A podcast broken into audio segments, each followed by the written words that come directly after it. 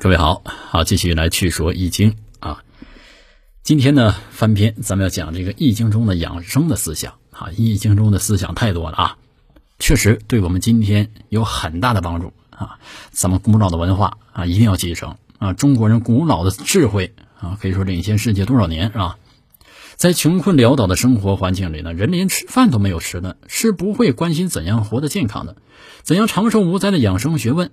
只有到了物质相对充足啊，人的生活条件有改善，人们这才会关心养生之道啊。就现在啊，看国家富裕啊，人民生活水平提高，很多人都在强调养生，对吧？那么大畜呢，就是人在丰衣足食或者大得其志的情景。到了这个大畜阶段，作为君子呢。不仅要以更高的要求积蓄道德，还要注意养生了。啊，《易经》一卦就是专门讲述这养生的一卦，还有一卦呢，啊，也有是相关内容。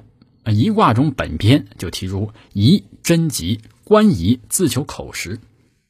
养生呢，要有正确的这个理念，要用正道养生才能吉祥。啊，一个人会不会养生，要看两条，一是。看他能否处理好与社会的关系，也就是说养人；二是自己的自我养生。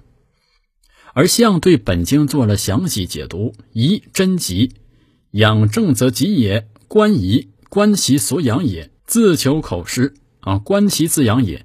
天地养万物，圣人养贤以及万民，宜之使大以哉啊！养生有正道啊，解释啊，说这个坚守正道才能带来好处。观仪就是观其所养，也就是要观察养仪以及万民的情况。那么自求口实呢，就是自我养生，大约有两个意思啊：一是能否凭自己能力养自己，有自养能力，养家糊口。当寄生虫或者吃了上顿没有下顿的人，是不可能养好生的。二是看能否管好口，能否管好这个饮食，也是呃科学饮食。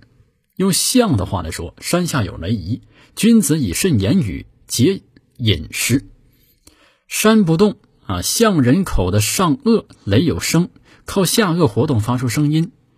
人的生活存在这个生命最大限度上是靠口决定的啊，说话要口啊，吃喝要口，言语谨慎，饮食有节，也是道出了养生的真谛啊。记好了啊，再说一下啊，什么意思？